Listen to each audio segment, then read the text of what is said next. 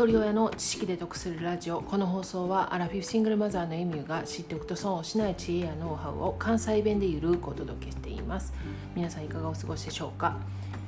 今日は子育てについてのお話なんですけれども子育てされている方の悩みの一つにゲームがあると思います。特に女の子よりも男の子をお持ちの保護者はこのゲーム問題について考える機会が多いと思うんですけれどもうちには17歳の娘と小2の息子がいます。で娘が小学生だった頃に、まあ、ゲームについてほとんど悩むことがありませんでした。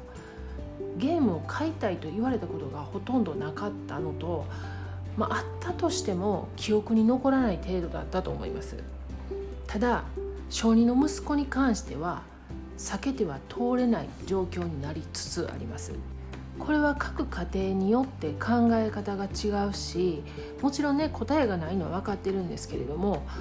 まだ私の中で考えがまとまらないんですよね。で今うちの現状をお伝えすると息子には iPad を与えています。で端末機は与えていません。で小学校2年生なんでね学校から帰宅した後とか休みの日に学校のお友達と遊ぶ機会が増えてきててついこの間まではね遊びに行く言うたら近所の公園やったんですけれども最近お友達の家でゲームをすることが多くなっていて、まあ、ゲーム欲しいって言い出してるんですよねでもどうしようかなって思ってるところなんですねでゲームに関して世界ではまあそのゲームの教育の効果がね研究されてたりとかさまざまなメリットも明らかになってきてるんですよね。例えば、まあ、うちの息子もやってるんですけれどもマインクラフトマイクラっていうゲームは、まあ、世界中の教育現場ですでに幅広く活用されています。でゲームだけに限らず、まあ、子育て全般で言えると思うんですけれども例えば子育てに関する本読んだりねその類の講演聞いたりママ友の話を聞いてもその部分をね、まあ、かいつまんでるだけでその丸一日細かい部分時間とか行動までね聞くわけではないし自分の家庭とか子供に当てはめるのって正直難しいと思うんですよね。でもね例えばゲームに対する批判とか、まあ、悪い影響やという話聞いたら急に焦ってきてね「うわあかんうちこれやってるわ」って「今日からこうせんとあかんわ」って急に厳しくなったりとか、まあ、逆にね脳にはこういういい影響がありますとか、まあ、子供もね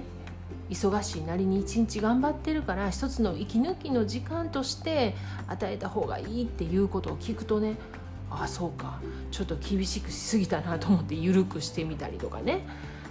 何があかんか言うたらこういう一貫性がないのが一番あかんのんちゃうからと思うんですよね。でダイヤモンドオンラインっていうネットの記事にね書いてたんですけど東大の教授がね親がゲームを漠然と不安視するよりもむしろ積極的に関わることで子どもは依存に陥ることなくゲームがもたらす良い影響を受けることができるって言ってるんですよね。じゃあ親が子どものゲームとうまく付き合うにはどうしたらいいかっていうとね親の目の届く場所でやらせるとかまあ、暴力的性的なシーンを制限するとかあと課金に注意するとかあえてゲームの話をするとかねいろんな方法が書かれててああなるほどなと思ったんですけれどもねそれも全て親側保護者側にね時間と気持ちの余裕がないとできないことなんですよね。でこれゲームに限らず YouTube とかもそうですし例えばまあ宿題とか習い事とか子供に関わること全て親の気持ちの余裕があればうまく与えることもできるし声をかけることができる。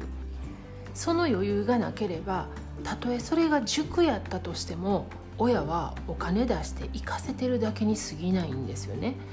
やっぱりここにたどり着いてしまうんですけれども子育てにおいて共通して言えることは親の気持ちの余裕が大事なんやろうなって思うんです。それとある程度の制限っていうのも必要なんちゃうかなっていうのもちょっと思ってて。というのは息子が使ってる iPad のゲームのアプリとか YouTube は時間制限してるんですよね。でその他のアプリっていうのは制限してなかったんですけども息子は YouTube でマイクラの攻略動画を見てるんですがそれをね録画しておいて制限時間外にそれ見てるんですよね。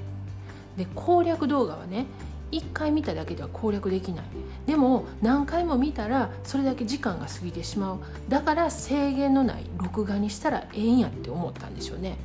でそれ知った時にうわやられたと思ったんですけれどもそれはね息子の知恵なんですよね。なのでそこに関してはもう見逃してるんですよほんでこれはね制限したからこそ思いついた発想なんですよね